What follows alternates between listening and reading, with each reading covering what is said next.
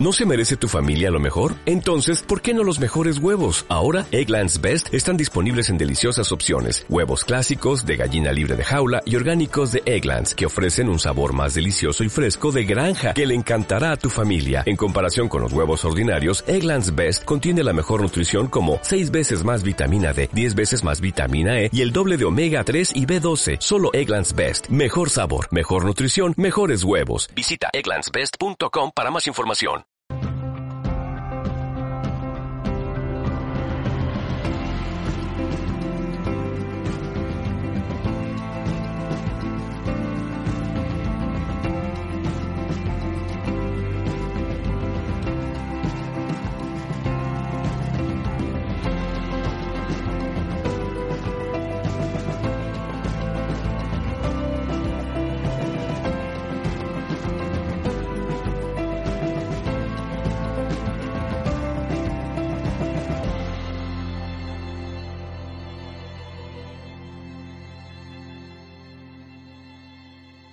Bueno, pues nosotras nos conocimos hace más de 10 años y fue un, nos conocimos porque las dos dábamos talleres de cocina eh, saludables y entonces decidimos juntarnos y algunos talleres empezamos a hacerlo juntas, y, pero luego nos hicimos muy amigas, pues compartimos mm, muchas visiones, tenemos muchas visiones en común sobre la vida y la salud.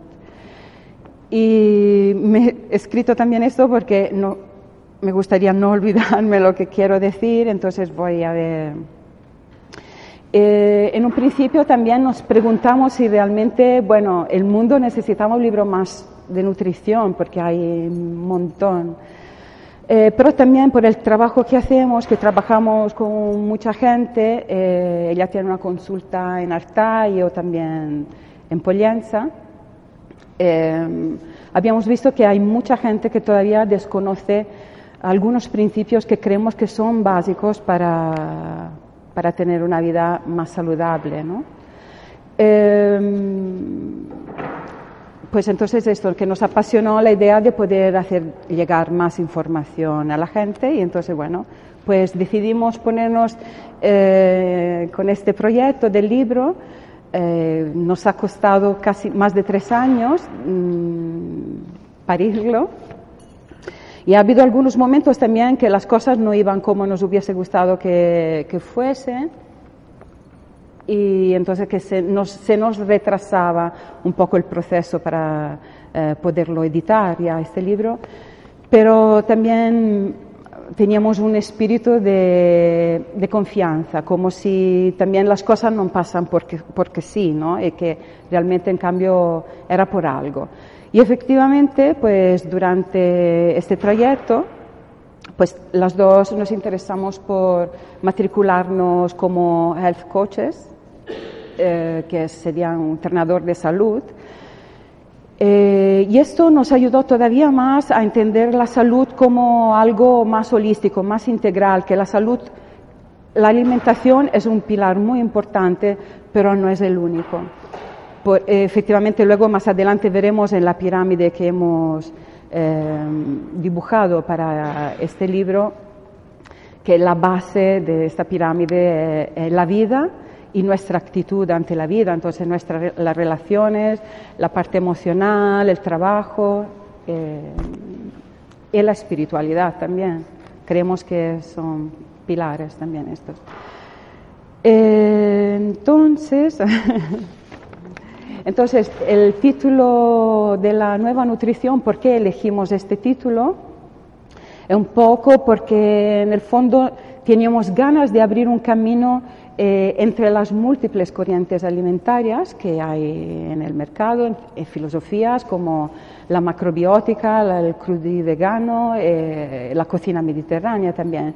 Entonces, pues de allí es como que eso, no, a no sentirnos identificada por ninguna exactamente de esta, aunque durante nuestra vida hemos pasado experimentando cada una de estas, y, eso simplemente que ha sido eh, que hemos visto que era más importante que cada uno también encontrara su propia manera de conectar con el alimento y con lo que come, cómo, cómo nos cae, porque eso lo explicará más, mm, más profundamente Estrella en un rato, pero es esto que a veces no todas las dietas, aunque sean muy interesantes y tengan unos principios muy válidos, son para todos. Y entonces, pues en este libro hemos eh, querido un poco eh, respetar y incluir los principios de, estas dietas. También otra cosa, ah, esto tú habías, ah, ok, sí. Eh, entonces, bueno, puedes seguir, por favor, con el otro esto.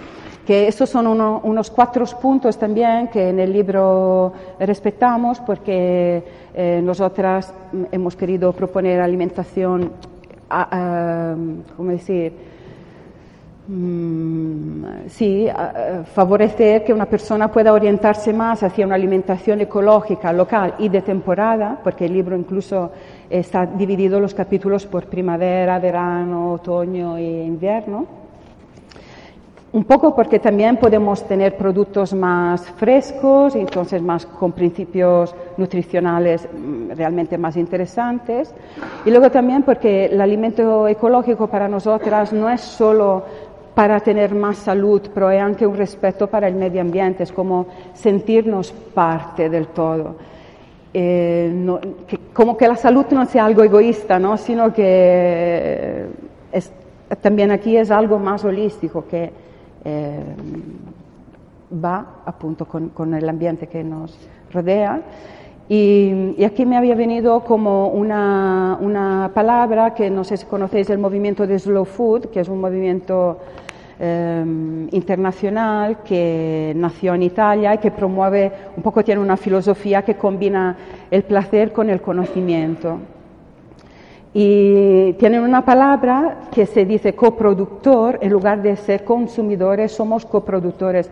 A mí personalmente me gusta mucho esta, esta visión porque estoy convencida de que nuestras acciones efectivamente crean un mercado si yo solamente consumo de una manera pasiva, pues no puedo cambiar mucho, pero si soy coproductora es porque realmente si decido ir a comprar a un país o a comprar una cosa u otra, estoy haciendo que luego esta misma persona pueda seguir haciendo ese trabajo y que se puedan seguir produciendo según qué cosas. Eh, luego, eh, otra, otra, cosa de, de, nuestra pirámide, de esa filosofía, es que a la base de nuestra alimentación tienen que estar los vegetales. Es como realmente lo más importante para, para nosotras y muchísimas de las recetas que están en el libro son a punto de, de vegetales. Y también cómo beneficiarse de la función terapéutica de los alimentos. Por ejemplo, hemos puesto en la parte introductoria del libro, que son bastante páginas, la cúrcuma, que por su grande poder antiinflamatorio ahora ya es bastante más conocida, pero eh, muchos otros alimentos como el kuzu, el umeboshi, que no son realmente parte de, de nuestra cultura mediterránea, pero que hemos querido introducirlos, aunque para algunos son como ingredientes un poco raros, pero realmente creemos en la eficacia de estos ingredientes para crear más salud. Y también esto lo, lo explicará más eh, Estrella. Y también, pues, eh, otro punto importante, claro, que la teoría eh, a veces muchos la sabemos, pero nos falta un poco ponerla en la práctica. Y entonces mm, hemos querido, incluso introduciendo un capítulo que, que, le hemos puesto como título más fácil de lo que parece, un poco planear una semana de cómo hervir un cereal eh, el lunes, por ejemplo, y nos pueda servir para hacer un día una sopa, un día un salteado, otro día unas croquetas. Entonces hemos hecho un poco un plan también para que eh, para mucha gente que mm, se queja de no tener tiempo, de no tener mucha organización en esto, em, pueda facilitarse esa tarea y que realmente podamos también llegar a comprender la importancia de dedicar un tiempo a la alimentación, porque es dedicarlos a nosotros. Y, y bueno, esperemos y esperamos que la información que hay ah, en este libro realmente pueda ser algo que va a, estimular eh, y a despertar unas ganas que a veces son más difíciles de, sacar para introducir estos cambios en nuestra alimentación. No nos hemos presentado realmente como como, no sé, como profesionales, yo por mi parte he tenido más un, recorrido, una formación sobre eh, el trabajo personal, de mindfulness y también como, como coach y como em, mediador de conflictos. Y estrella se ha además también de algunas cosas de estas, pero es titulada Medicina China, es naturópata, es dietista, se está formando como nutricionista, además de muchas otras cosas que yo no recuerdo. El libro pues nace también con estas ganas de aportar eh, los principios básicos de lo que una nutrición puede conseguir para favorecer la salud. ¿no? Cuando empecé a estudiar dietética hace muchos años, yo relacionaba que la alimentación se, tenía como un, eh, una línea directa con enfermedades como la diabetes o la obesidad o la hipertensión, pero no imaginaba, o en ese momento, no sé, seguro que también era porque era muy joven, pero no imaginaba que realmente la alimentación estuviese tan implicada en muchísimas eh, patologías y que fuese la base, los cimientos para gestar una buena salud.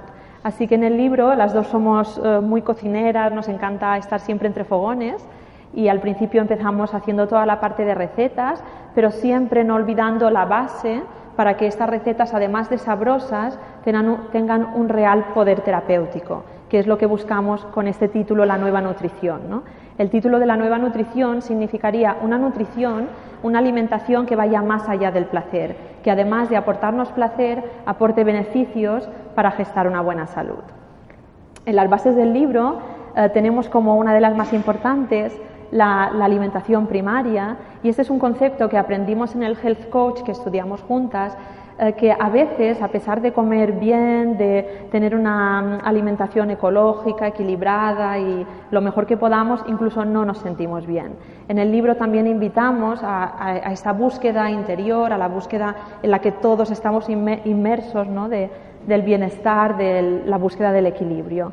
Y, por eso no queríamos olvidar que no solo es la alimentación, sino también esta parte era muy importante. Eh, el, libro hemos dedicado como una parte, las 80 primeras páginas, a explicar todo sobre los nutrientes, ¿no? los, tres macronutrientes más importantes, los hidratos, las proteínas, las grasas, cómo hacer las mejores eh, combinaciones, qué propiedades tiene cada uno, pero no queríamos dejar... Em, de lado, ¿no? esta sería la parte más tradicional, eh, esta parte de los macronutrientes, pero no querríamos dejar de lado la parte de eh, las funciones fisiológicas de nuestro organismo, hacer que nuestra alimentación respete la fisiología. Y aquí en el, libro está más explicado, pues una de las bases es intentar que la alimentación eh, sea más alcalina, dar más prioridad al mundo vegetal y tener buena, un buen equilibrio entre la acidez y la alcalinidad. Por otra parte, también explicamos qué es la inflamación, que eh, nos habla mucho ¿no? de que si estamos inflamados y no sabemos muy bien qué es, pues la inflamación empieza en el sistema digestivo, es el sistema que está con mayor contacto con el exterior, lo que ponemos en la boca y sale por el ano eh, es la parte de nuestro cuerpo que está en mayor contacto con el exterior y sufre muchísima inflamación. Así que muchas de las recetas y de las recomendaciones van em, con este reflejo de intentar que el sistema digestivo se mantenga en buen estado. Porque si el sistema digestivo está en buen estado, mm, la mayor parte de las cosas que vienen después va, a ir bien, ¿no? la absorción, el intestino y también hablamos de alimentos que son proinflamatorios y alimentos que son antiinflamatorios que es sobre todo el tema, hablando y explicando con mayor detalle el tema de las grasas. Otra parte es favorecer la microbiota intestinal. También la nutrición, como sabemos, es una ciencia nueva, está en continua evolución. Lo que hace 10 años no sabíamos, sabemos actualmente y dentro de 10 años se sabrán cosas muchísimo mejores. Y ahora sí está hablando mucho de la importancia de esos microorganismos que, poblan nuestros intestinos y cómo dependiendo de las cepas que hay, de, de cómo están, nos podemos sentir mejor e incluso sentirnos mejor a nivel emocional. Así que en el libro todas las recetas también van enfocadas en favorecer aparte de la alcalinidad, que sea antiinflamatorio, favorecer también que los microorganismos que repoblan la flora intestinal estén en buen estado. Trabajamos con alimentos vegetales, con fibras solubles que ayuden a esta flora intestinal a darle alimento para que así esté en mejor estado. Eh, también intentamos adaptar la alimentación a nuestra naturaleza en este libro están un poco mezcladas la dieta mediterránea, sobre todo, Bianca italiana, yo mallorquina, así que la dieta mediterránea es como una de las bases de este libro, pero también hemos cogido cosas de la dieta crudivegana y también de la macrobiótica. Así que pensamos que lo mejor, en vez de orientarnos en una sola de ellas, lo mejor es conocer cuál es nuestra naturaleza. Por ejemplo, a mí en invierno las cosas muy crudas no me sientan bien. Pues en, invierno prefiero hacer cosas más cocinadas, más caldos. En cambio, en verano prefiero hacer cosas más crudas. Pero a veces hay personas que no, que los crudos los toleran muy bien y además que incluso ven que les favorecen.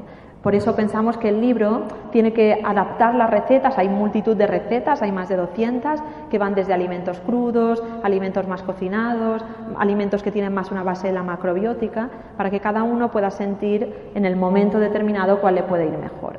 Y también hay todo un apartado que habla de las, propiedades terapéuticas de algunos alimentos que introducimos a las recetas tradicionales. Si hay alguna receta pues de, caldos, de, de, pescado, introducimos de estos alimentos y nos favorecemos de las propiedades nutricionales y terapéuticas de ellos como son el kuzu para regular el sistema digestivo, em, como es la umeboshi, una gran alcalina, el jengibre, la cúrcuma como un antiinflamatorio, o los fermentados para favorecer lo que hemos dicho, los, microorganismos, los microorganismos que repoblan nuestro intestino. También hemos creado una pirámide de la salud. Los dietistas y nutricionistas nos guiamos por una pirámide, bueno, hay varias, pero la que nos guiamos más es por la pirámide de la Sociedad Española de Nutrición Complementaria donde la base de la pirámide son los cereales. Nosotros, como muchas eh, de otras personas, nutricionistas, dietistas o investigadores dentro del campo de la alimentación y la nutrición, pensamos que la base tendrían que ser los vegetales. Hemos puesto en este caso la base, la, alimentación primaria, los hobbies, eh, las buenas relaciones, el sentirnos bien. De nada sirve comer perfectos y estar de súper mal humor y mal rollo todo el día. Así que pensábamos que esta parte de la respiración consciente, la espiritualidad, trabajarla y después a nivel nutricional vendrían el uso de las verduras y las frutas, más que el de los cereales. Y este punto tiene una lógica cuando nosotros pensamos en la historia de la evolución como personas cazadoras recolectoras, pues antes de, cultivar los cereales, pues ya vivíamos más de, los vegetales. Como los, cereales, intentamos que la mayor parte de los cereales sean cereales sin gluten para favorecer que el sistema digestivo se encuentre mejor, y entre ellos la quinoa, el trigo sarraceno, el mijo, la avena, que la podemos encontrar sin gluten. Y cuando hemos trabajado cereales con gluten, pues siempre de maneras fermentadas, la mayor parte de veces, como pan de levadura madre, para favorecer esta función que el gluten tiene antiinflamatoria. Y hemos introducido también las algas marinas, que aunque parezca que son alimentos que vienen de fuera, las cocinas tradicionales del Mediterráneo también tienen algas marinas. En algunos pueblos de Mallorca y de Cataluña también es común cocinar con algas marinas.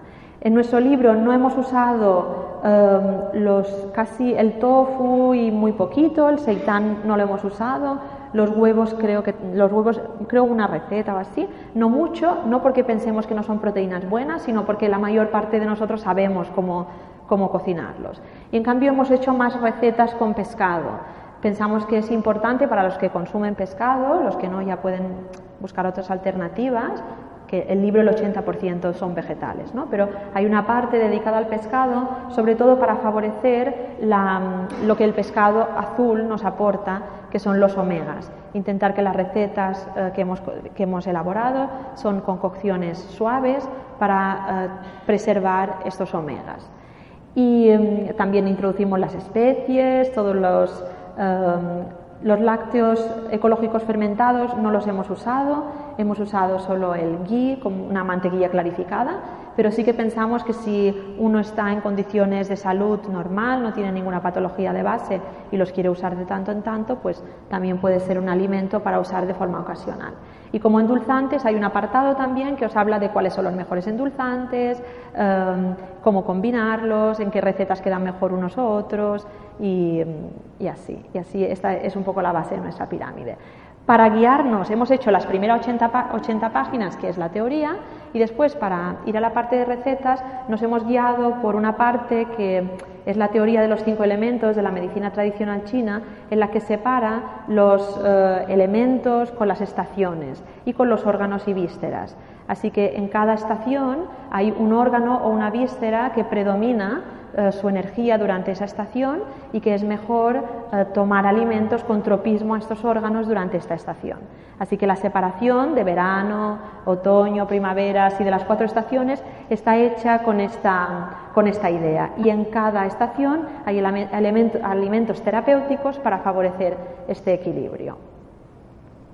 Bueno, esto solo era un ejemplo, ¿no? Para ver la primavera, pues hay recetas de entrantes, recetas de ensaladas, Em, primeros platos, segundos platos y después tenemos los pescados y para finalizar tenemos los postres. Y los postres siempre intentábamos, bueno, siempre hemos hecho la, hemos seguido la misma línea que la teoría, que era que los endulzantes fuesen los endulzantes que se consideran mejores. Y esto lo, hemos hecho en todas las estaciones y para finalizar, pues, em, bueno, lo puedes ir pasando. Bueno, esto para que veáis todas las estaciones. y para, sí, para que veáis algunas fotos de, los platos. Bueno, todas las recetas las hemos cocinado las dos. Nos este proceso ha durado unos años y los primeros primer año y medio yo tenía mi segundo bebé de meses y nos veíamos, nos veíamos las dos y cocinábamos todas las recetas. Hemos hecho todas las fotos nosotros, cambios cuando no quedaban bien, porque sí que pensamos que la alimentación terapéutica tiene que ser realmente buena, porque si no la vamos a hacer durante un mes, durante dos meses, por prescripción de algún terapeuta, algún médico, pero si no, no vamos a, seguirla a la larga. Así que hemos intentado que la alimentación pues, sea sabrosa. Las dos nos encanta cocinar y comer y hemos intentado esto. Y que la salud es... Um, un campo complejo que depende de muchísimos aspectos. La alimentación es uno de ellos, es el que quizás nosotras conozcamos mejor, pero que hay muchos puntos que conforman tener una salud equilibrada. Y queríamos dar este, esta perspectiva en el libro porque aunque nosotras eh, nos preocupamos más o tocamos más en el libro la alimentación, no se pierdan de vista también los demás, los demás puntos. Y también aprovechar este espacio para cualquier pregunta, si tenéis dudas, si a veces algunos conceptos de alimentación no tenéis claros y queréis compartirlo, pues aprovechar este, este momento. Si queréis decir algo. ¿Quieres decir añadir algo más, Bianca? No, no. Vale. ¿Sí?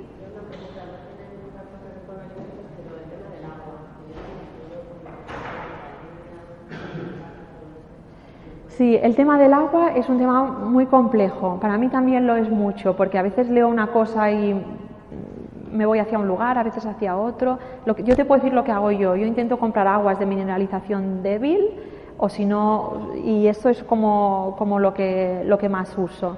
Para cocinar me gusta el agua de mar, pero para mí tiene sentido porque vivo delante del mar. Pero también para otra persona que si vivís en el centro de Madrid, pues es más, complejo uh, usar el agua de mar. Y Bianca, ¿tú usas la, osmosis en casa? Sí, la, osmosis, hay cosas que ah, después dicen que lo quitan todos los minerales o no, es un poco complejo el tema del agua. Yo sí que no soy tan partidaria Mm, por ejemplo, de, usar un agua que le pones gotas para alcalinizar o así, en general para el día a día yo no soy partidaria. No quiere decir que en algún momento puntual o cuando estamos delante de una patología y nos lo recomienda un profesional que sepa mucho de este tema, posiblemente sí. Pero para el día a día yo intento comprar aguas de mineralización débil.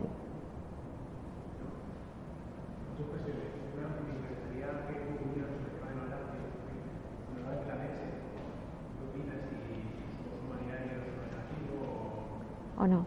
Vale. Vale.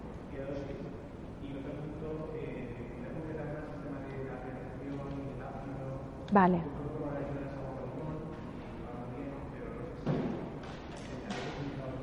Vale, muchas gracias. Bueno, él ha pedido, no sé si lo habéis escuchado, el tema de los lácteos y el tema de la acidez. Vale, mira, en el tema de los lácteos nosotros hemos dedicado un capítulo en el libro que habla de esto, muy extenso. Es un tema complejo. Realmente a, ninguno de nosotros se nos ocurriría vernos ahora como adultos mamando de nuestras madres. Cuando lo viésemos, la, imagen ya como que nos repele. Y pasa lo mismo, claro, cuando nosotros vemos la leche o vemos el brick, y eso es más fácil, ¿no? Pero cuando vemos el origen se hace un poco complicado. Aparte de esta parte que es más filosófica o así, pues el hecho de intentar no consumir lácteos de manera habitual tiene un sentido. El primer sentido que tiene es que nosotros como adultos vamos perdiendo una enzima que degrada la lactosa, que es una enzima que está en nuestro organismo, que es la lactasa. Esta enzima casi no lo tienen las poblaciones asiáticas, porque no son consumidores de lácteos de manera habitual. Pero nosotros, como ya llevamos años tomando lácteos, aún a algunos de nosotros esta enzima está, pero a muchos no. Por eso la leche sin, sin fermentar a muchos nos cae mal, a mí la primera, ¿no? Eh, este eh, viene por el tema de esta enzima que vamos perdiendo con la edad, porque tiene un sentido fisiológico. Hasta los dos años tendríamos que mamar, después la leche no tiene un sentido fisiológico, no la necesitamos. Lo que no es insustituible. Podríamos tomar cualquier otro alimento que tiene calcio, que ahora os diré cuáles son. Aparte del tema de esto, de, la lactasa, es el tema de las proteínas de la leche de vaca. Las proteínas de la leche de vaca, si, coincide con un intestino que es un poco permeable, porque la alimentación actual hace que el intestino no funcione de la mejor manera, pues eh, se, se, crean problemas a nivel del sistema inmunológico. Es como que termina cansando mucho al sistema inmunológico. Yo lo que recomiendo es que si no tenéis ningún problema de salud, ni alergias, ni problemas de piel atópica, eh, ni ningún problema de salud, y los lácteos os gustan, tomarlos de manera ocasional, como porque forman parte de nuestra gastronomía. ¿no? Así que si un día nos queremos comer una pizza, pues tomarlos. Si un día nos invitan a algún lugar, pues bien. Intentar mejor que sean de cabra o de oveja y mejor fermentados. Al fermentarse van a caer mejor. En cambio, si estamos delante de un problema de salud, pueda ser un cáncer, pueda ser problemas, como he dicho, inmunológicos, eh, alergias, eh, aunque no sea alergia a los lácteos, sino que sean alergias rinitis, mejor eliminarlos. Y también cuando hay inflamación en el intestino, durante un tiempo mejor eliminarlos. Sería un alimento para tomar cuando estamos sanos de, de manera ocasional. Y el tema de la acidez y el tema de la alcalinidad, a veces tenemos un poco también de caos en esto, el pH de la sangre tiene que mantenerse siempre estable. Si no se mantuviese estable, nosotros nos moriríamos. ¿no? A veces cuando dicen, ah, es que tengo, que tengo que alcalinizar la sangre, la sangre siempre se tiene que mantener estable. Pero como debido al estrés, a la polución, a la alimentación moderna, se termina acidificando el líquido extracelular, para que la sangre tenga el pH adecuado, continuamente se tiene que hacer un esfuerzo. Y este esfuerzo que se hace se hace con los tampones de nuestro organismo para alcalinizar un poco más. ¿no? Y aquí se dice que gran parte de los problemas de osteoporosis vienen por esto. Porque para, para hacer este, este efecto tampón vamos cogiendo carbonato cálcico presente de los huesos. Así que los problemas de osteoporosis no tendrían tanto un sentido con el bajo consumo de lácteos, sino con la acidez. La acidez está por, la por problemas respiratorios, no digo problemas respiratorios, sino por el estrés, ¿no? por la hiperventilación que hacemos cuando estamos estresados y la alimentación moderna que es muy ácida. En el libro nombramos a un, a un médico que tal vez os puede gustar ver un vídeo suyo, que es el doctor Albert Martí Bosch, que tiene una conferencia donde habla sobre las causas primarias del cáncer y habla un poco sobre este concepto de acidez y alcalinidad. Y yo lo encuentro que es muy que vale la pena verlo porque lo deja muy claro, ¿no? Y como es la célula delante de este ataque de los ácidos tiene diferentes cosas, tiene diferentes mecanismos para sobrevivir. Uno de ellos es lo que decía Martí, Martí Bosch, es mutar, que es cuando viene el cáncer, otro de ellos la retención de líquidos, bueno, hay diferentes em, cosas que hace la célula delante de este ataque ácido. Para eh, verlo podéis em, hacer pruebas de orina, eh, de mirar el pH de la orina cada mañana para ver cómo está. Y lo mejor, si tenéis interés sobre ese tema, a mí me gusta mucho una página que se llama Alkaline Care. Y allí os hablan mucho sobre, sobre esto, hay muchas explicaciones y seguro que os, lo dejan muy claro. Albert Martí Bosch, doctor Albert Martí Bosch y se llama alcaline con cada kilo, alcaline care con C.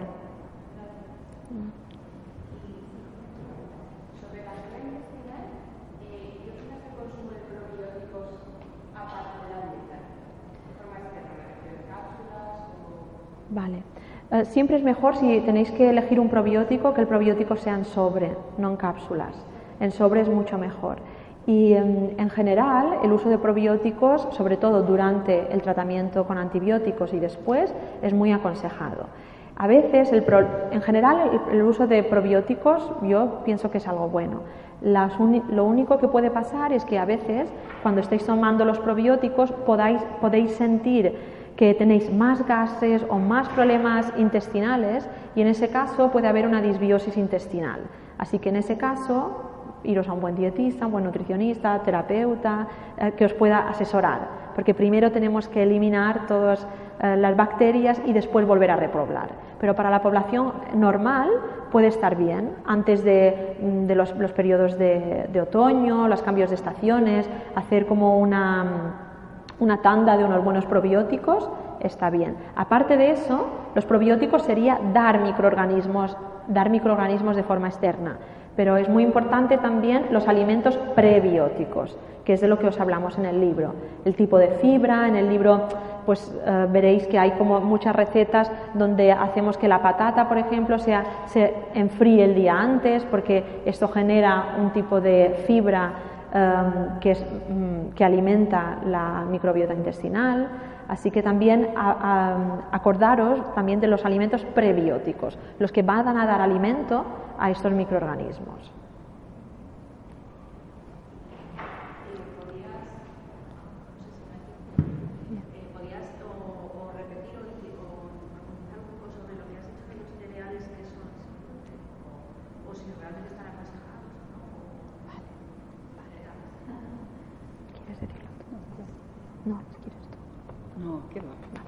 Vale, pues. Este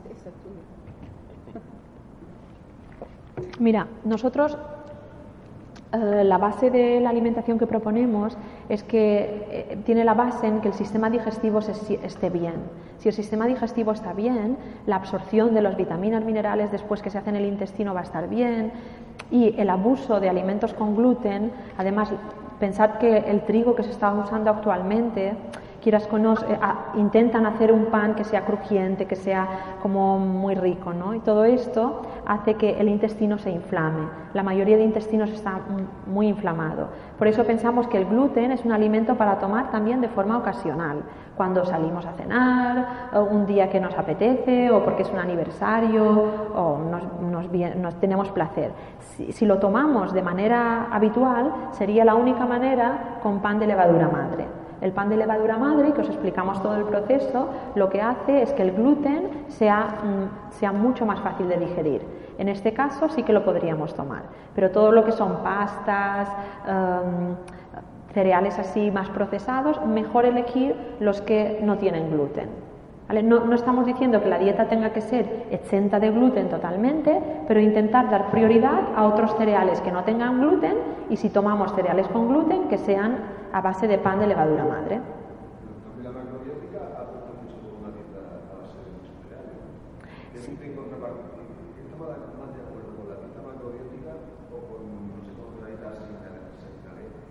Sin cereal. Vale. Sí. Sí. Claro. Depende mucho, es que la alimentación también depende mucho de cómo estemos, de, nuestra salud, de lo que nos caiga bien, lo que nos cae bien. La macrobiótica habla mucho de los cereales, pero del cereal que habla mucho es del arroz. Básicamente el trigo, la macrobiótica casi no tiene recetas con trigo, porque también no forma parte de su base cultural, viene de Oriente donde la base era el arroz. Eh, el trigo, si vosotros cogéis el grano de trigo, no bianca, los cereales con gluten y lo hervís, ah, solo así, porque la macrobiótica apuesta mucho por los cereales en grano. Si nosotros cogemos un arroz y lo ponemos a germinar, un arroz integral de allí sale vida. En cambio, si ponemos un arroz ya blanco procesado, no sale nada. Así que la macrobiótica habla mucho de las formas primarias de los cereales y básicamente habla mucho del arroz. Eh, también pasa que como os decía, ¿no? la nutrición es una ciencia nueva, va evolucionando y ahora estamos todo mucho con el gluten, uy, ¿qué pasa? Porque ahora se está sabiendo y se está viendo que el gluten es un inflamatorio de los intestinos. Pero esto en la macrobiótica no pasaba porque todas las recetas son a base de, de arroz y cuando usan trigo, si lo ponen en la salsa de soja, así siempre suele ser fermentado. Así que es un poco también ir a cómo a uno le cae. Si uno no tiene problema, le cae bien, no tiene problemas de salud y de tanto en tanto lo toma, no, tiene que ser un problema. Pero sí que si hay un problema de salud lo tenemos que eliminar durante un tiempo. O se aconseja que se elimine durante un tiempo.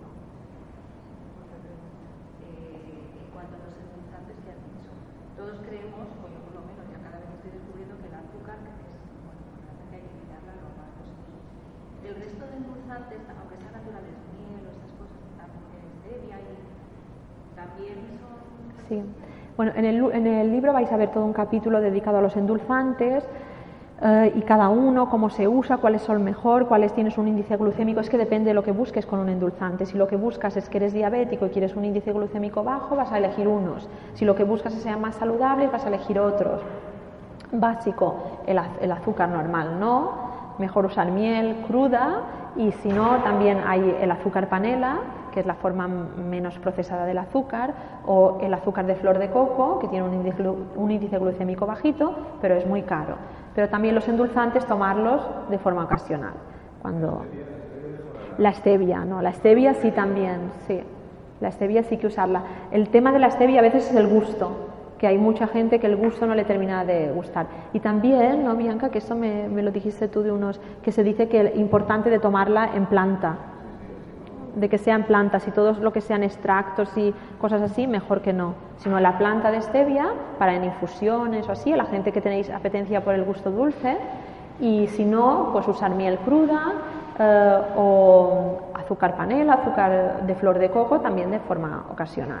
En el libro hay siempre las últimas partes que están dedicadas a los postres y la mayoría están cocinadas con, con estos eh, endulzantes naturales o con simplemente la fruta, conseguir el, gusto dulce a través de los alimentos propios de los alimentos, de, los cereales o, las, o la fruta. Y, y, respecto a lo que me decías de los cereales, también se me ocurría que hay mucha gente que cuando elimina los cereales de la dieta nota mucha mejoría, las dietas paleo, así muy basadas en poquitos cereales, hay gente que le va muy bien, en cambio hay gente que necesita más el cereal o porque no controla bien la glucosa, que le va mejor tomarlo. Esto siempre somos un campo de experimentación. ¿Sabes? Experimentar, ver lo que nos cae bien, lo que nos va mejor. A veces no solo lo que nos cae bien, sino lo que también se adecua más a nuestro estilo de vida, a, nuestro, a una dieta que podamos hacer durante mucho tiempo. Para mí tampoco no tiene mucho sentido hacer cambios radicales que vamos a hacer dos meses, tres meses, porque me lo ha dicho no sé quién y después no lo podamos alargar. Siempre que la dieta pueda ser, no sé, a mí si un día me invitan a, comer paella, me encanta poder ir y si no tengo un problema de salud, pues me gusta. Y eh, si, si, hiciese una dieta paleo, a lo mejor sería más difícil, pero si uno la hace, le cae bien, él se puede adaptar bien a eso. Es como que lo que os queremos transmitir es que no hay una dieta ideal, sino que hay miles de personas que buscamos diferentes maneras de comer y que tenemos que ver cuál es la que nos cae bien. Pero la mayoría de estas líneas de alimentación o de dietas tienen unas bases y esas bases son las que reflejamos en el libro. ¿Alguna pregunta más? No. ¿Puedes decir lo de las semillas que no, porque tienes el micrófono tú de, que remojamos Así, también una de las cosas que hacemos para, para favorecer el efecto antiinflamatorio que pueden generar los cereales es siempre remojarlos. El hecho de remojar los cereales hace que se inhiban diferentes sustancias que son más, eh, que dificultan mejor la absorción. Eh, siempre es aconsejable remojar los cereales, sobre todo en caso de niños y personas mayores, y eh, también las semillas. Cuando tomamos semillas, pues hacerle este punto de la germinación, remojarlas unas horas. Y al remojarlas inhibimos ciertas sustancias que interfieren en la buena absorción de los nutrientes o en el buen um, alimento para nuestras bacterias.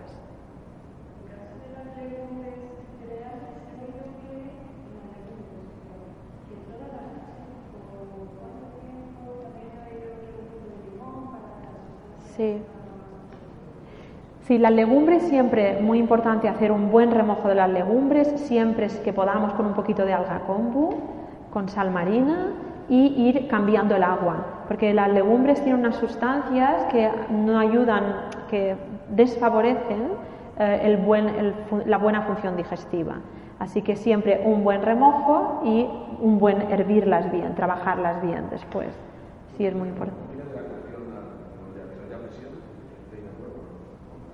La olla a presión, en el caso de las legumbres, temperatura. Bueno, es que en, el caso de las legumbres, sí, o bien yo casi nunca la uso la olla a presión porque no le tengo ese punto, ¿no? Pero si la usáis en olla a presión sería menos tiempo y si no, usarla en la olla normal más tiempo. ¿Tú dirías? Ella solo los garbanzos usa la olla a presión. Porque los garbanzos es verdad que a veces yo los tengo tres horas hirviendo y después de las tres horas siguen estando duros que les le cuesta los garbanzos, sobre todo si son un poquito viejos, les cuesta mm, volverse blandos. Lo demás, yo siempre cocciones más suaves, mejor, la verdad, mejor. Pero también tenemos que hacer que la alimentación sea compatible con nuestras vidas. Yo aún preferiría unos garbanzos cocidos en la olla a presión que no comprados de bote, por ejemplo, pero prefiero unos comprados de bote ecológicos que no no comerlos y comer un bocata, ¿no? Siempre tenemos que ir eh, en pro de lo, que, de lo que podemos hacer y dentro de lo que podemos hacer, pues lo mejor posible. ¿Alguna cosita más? Bueno, si después al final queréis mirar un poquito el libro, lo tenemos allí. ¿Quieres añadir algo? No. no. Y creo que más o menos lo que os hemos explicado es lo que, lo que podéis encontrar. Muchas gracias. ¿Perdona? De los germinados, sí. En el libro también hablamos de los germinados, hablamos de los fermentados también, cómo hacer los fermentados en casa, el chucrut. También hay una parte dedicada a desayunos, cuáles son los mejores desayunos, diferentes alternativas para los desayunos. Es que hemos intentado resumirlo, pero hay muchos, muchos. Eh, desde cuando, cuando trabajamos la microbiota intestinal, pues los fermentados es uno de los alimentos que nos van a ayudar a, a trabajarla. El libro eh, vale 26 euros. ¿20? Precio especial. Debe ser el precio de feria a lo mejor, ¿eh? Ah, 23. Pues mira, tres menos. bien. Pues es el precio de feria. El precio de venta al público es 26. ¿Qué? ¿Dónde se puede adquirir? Yo creo que en breve, es que hoy lo, hoy lo presentamos, es la primera, la primera vez que, que sale, ¿no? Pero en breve estará en Amazon, en Amazon y yo creo que unos 15 días o, o un poquito más, sí. Después lo podréis encontrar en Amazon así. Bueno, muchas gracias. ¿eh?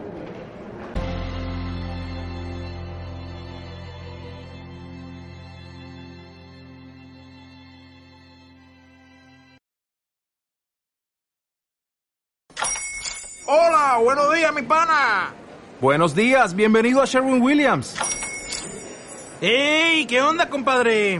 ¿Qué onda? Ya tengo lista la pintura que ordenaste en el ProPlus app. Con más de 6.000 representantes en nuestras tiendas listos para atenderte en tu idioma y beneficios para contratistas que encontrarás en aliadopro.com. En Sherwin Williams somos el aliado del PRO.